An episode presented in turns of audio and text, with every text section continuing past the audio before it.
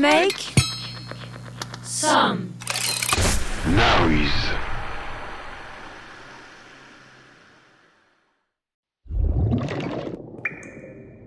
On ne court pas au bord du bassin.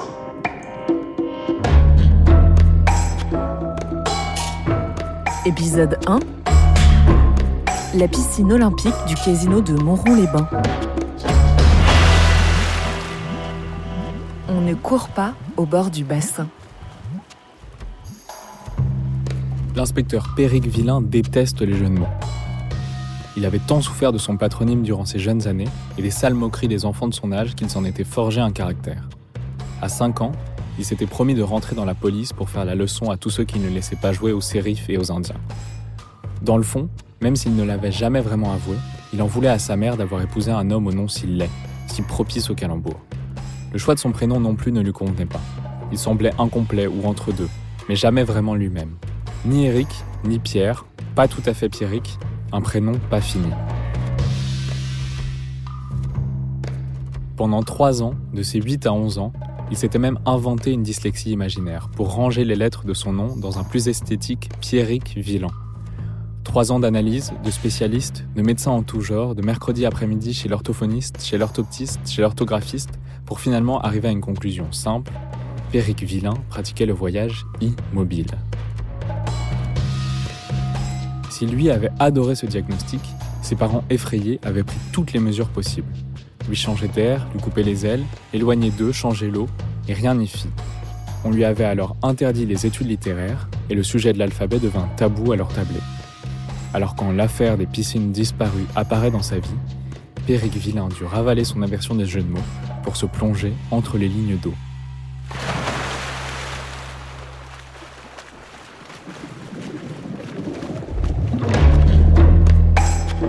On ne court pas au bord du bassin.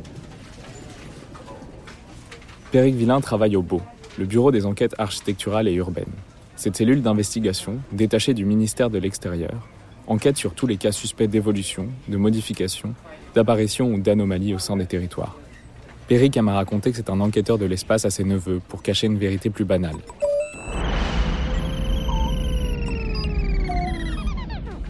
Embauché il y a trois ans à la sortie de l'école de police, P-O-L-I-S, la cité en grec, Péric avait en réalité été assigné à de simples tâches administratives, de pauvres enquêtes de second rang, le bas de casse.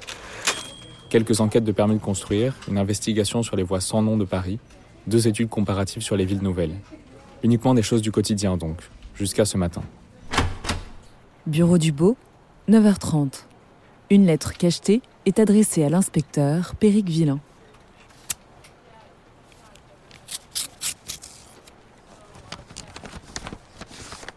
C'est une photo en noir et blanc. Au premier plan à droite, des spectateurs en habit du dimanche observent le bassin. Quatre nageurs s'élancent dans la piscine, la ligne d'eau numéro 5 reste inoccupée. Le nageur numéro 4 a déjà du retard sur ses concurrents. Le numéro 3 va sûrement faire un beau plat. Derrière eux, un bâtiment moderne qui semble accueillir des vestiaires, flanqué d'une double montée d'escalier courbe qui mène au plongeoir à 3 mètres. Sur les marches, sur l'avancée et même sur le toit au deuxième étage, les jeunes et des moins jeunes en maillot de bain observent la scène avec attention. Des escaliers grimpent au solarium, deux oriflammes aux couleurs indiscernables y sont suspendus, peut-être du rouge et du jaune. Sous le plongeoir, quelques entraîneurs en bras de chemise et en short. Au fond à gauche de l'image, un mur percé semble mener vers un autre espace mystérieux. Il fait beau. Au dos, une légende en haut à gauche dont quelques lettres semblent gratter. Péric, en bon inspecteur un peu cliché, sort sa loupe et des chiffres. Montrond-les-Bains, la fête nautique à la piscine, 24 juillet 1956, archives de Saint-Étienne, 5 FI 4124. Au stylo feutre noir, sur la zone de correspondance, une phrase en lettres majuscules. On ne court pas au bord du bassin. Enfin, plutôt, c'est ce que Péric devine. En réalité, les R sont remplacés par des tirets, comme pour le jeu du pendu. En y regardant de plus près, les R ont aussi été grattés dans la légende. À droite, une adresse. 1 avenue de la Route Bleue, 42 210, Montrond-les-Bains.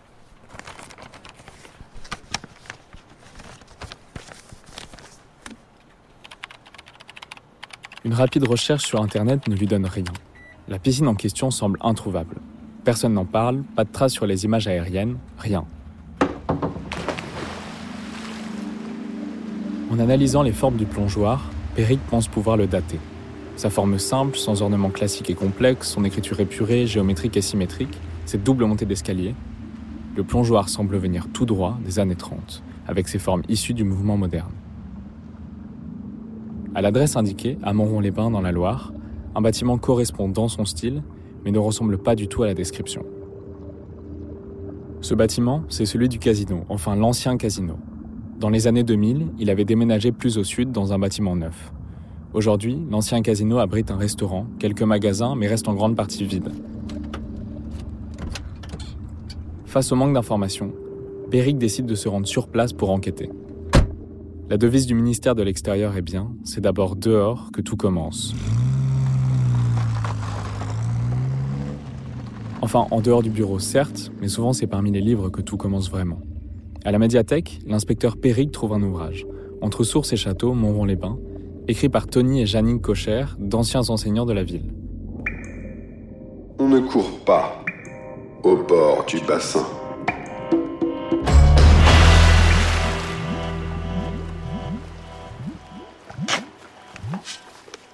Montrond, c'est une ville thermale assez importante à la fin du 19e siècle. On avait creusé le sol, pensant découvrir du charbon, et on avait trouvé plusieurs sources d'eau. La ville s'était développée pour devenir une station thermale et était devenue la zone de villégiature privilégiée des Stéphanois fortunés. Montrond-les-Bains est situé à une vingtaine de kilomètres au nord de Saint-Étienne. Une des premières lignes de chemin de fer relie les deux villes depuis 1828. Les activités thermales se développant fortement, elles ont apporté avec elles d'autres loisirs. Après l'ouverture et la fermeture d'un cercle de jeu à la fin du 19e siècle, pris dans des conflits de propriété de source, le casino avait dû attendre le classement de Montrond en station thermale pour ouvrir en 1936 dans l'ancien hôtel du Forêt. La piscine avait été construite un an après son ouverture. D'abord réservé à une population bourgeoise et aisée, après la guerre, le casino était devenu plus populaire et s'était trouvé une place au centre de la vie sociale de la ville. Salle de concert avec de grands noms du music hall, piscine, dancing puis discothèque, le casino assurait la quasi-totalité des fonctions de rencontre de la ville. Dès le début des beaux jours, tous les jeunes de la ville se retrouvaient à la piscine, une des premières du département, en échange de quelques francs. En 1951, Piero Viali, le maître nageur, avait obtenu l'autorisation du directeur pour ouvrir une école de natation, les Dauphins du Forez, qui pendant une dizaine d'années avaient raflé toutes les médailles de la région. Certains nageurs étaient même arrivés jusqu'aux portes des Jeux Olympiques. L'emblème du club était un dauphin d'or sur un fond rouge, les couleurs de l'oriflamme sur la carte postale.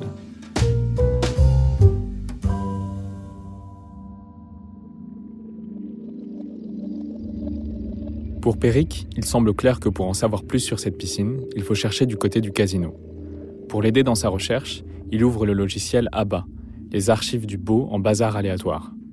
Ce système, développé spécialement pour le Bureau des enquêtes architecturales et urbaines, permet de sortir au hasard une archive à partir d'un mot-clé. L'acronyme est inspiré par la chanson du groupe suédois Take a Chance on Me. Le programmateur à la base du service était un grand fan de disco et d'ambigramme. Article extrait du Progrès, samedi 11 avril 1992. Le casino mise tout sur les machines à sous. Créé en 1907 aux États-Unis, les machines à sous ont fait la renommée et la fortune des casinos américains avec le succès de Las Vegas, la ville du désert. En France, elles sont successivement interdites puis autorisées avant une loi de 1983 qui les bannit totalement en raison de leur lien supposé avec la mafia. Mais les recettes des casinos de France sont alors basses et l'introduction de ces nouveaux jeux était vue comme une solution pour relancer l'activité. C'est Charles Pasqua, alors ministre de l'Intérieur, qui défend en 1987 une loi pour les autoriser dans les casinos seulement, avant de quitter son poste au gouvernement. Lorsqu'il prend sa suite, Pierre Jox décide de tempérer la décision en déclarant 16 établissements cobayes en 1988. Les résultats sont sans appel. À eux seuls, ils provoquent une hausse du produit brut des jeux pour l'année de 59,5%, uniquement grâce aux recettes des machines à sous. L'autorisation est alors ouverte en 1991 aux 83 casinos de France. Les nouveaux propriétaires du casino de Montrond comptent sur ces machines pour relancer l'activité de l'établissement, en baisse progressive depuis une vingtaine d'années. L'arrivée de ces machines à sous s'accompagne d'un nouveau nom clinquant, Las Vegas-les-Bains, de quelques travaux avec notamment une extension des salles de jeu. Et pour étendre les salles de jeu, il avait fallu sacrifier la piscine. On ne court pas au bord du bassin. La piscine avait donc disparu dans les années 90. Coulée dans le béton pour laisser place à l'agrandissement du casino et encore plus de machines à sous. Une drôle d'histoire, presque mafieuse. Il ne reste plus qu'à savoir si des traces sont encore là. Après tout, Peric ne sait toujours pas pourquoi il est là, ni même vraiment ce qu'il recherche. Une fois arrivé au niveau de l'ancien casino, Peric en fait le tour pour arriver sur le parking qui avait pris la place du bassin. Les dimensions lui semblent justes, 33 mètres par 15. Oui, 33 mètres, c'était à l'époque la dimension homologuée des bassins olympiques.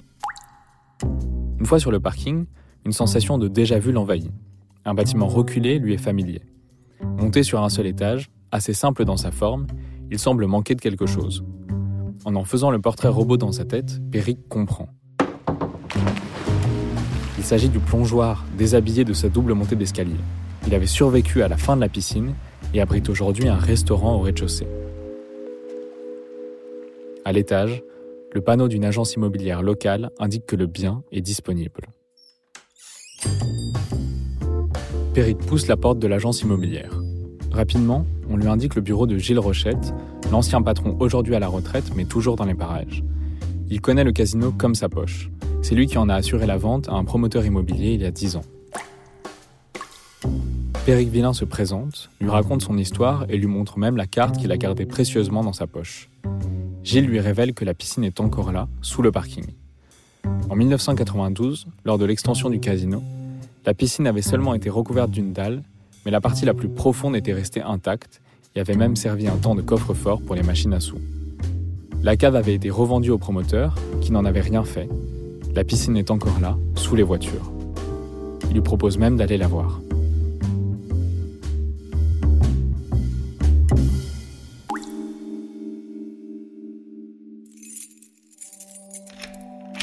La porte pour accéder au bassin était cachée dans un recoin. Gilles sort la clé de sa poche et une vingtaine de marches se dévoilent devant eux. Au bas de l'escalier, éclairée par des néons blafards, elle est là, inchangée depuis 30 ans. Les carreaux n'avaient pas bougé, on lit même encore les lignes d'eau. Péric s'approche du bord du bassin pour en inspecter les carreaux. Il repère sur le mur opposé une enveloppe scotchée à hauteur d'yeux. À l'intérieur, une nouvelle carte postale avec un autre bassin et un jeton de Scrabble. La lettre R. Il sort la première carte de sa poche et fait le rapprochement avec les R manquants de la mystérieuse inscription On ne court pas au bord du bassin. Cette piscine avait été coulée sous une dalle pour faire place à des intérêts privés plus lucratifs. Elle avait été privée d'air.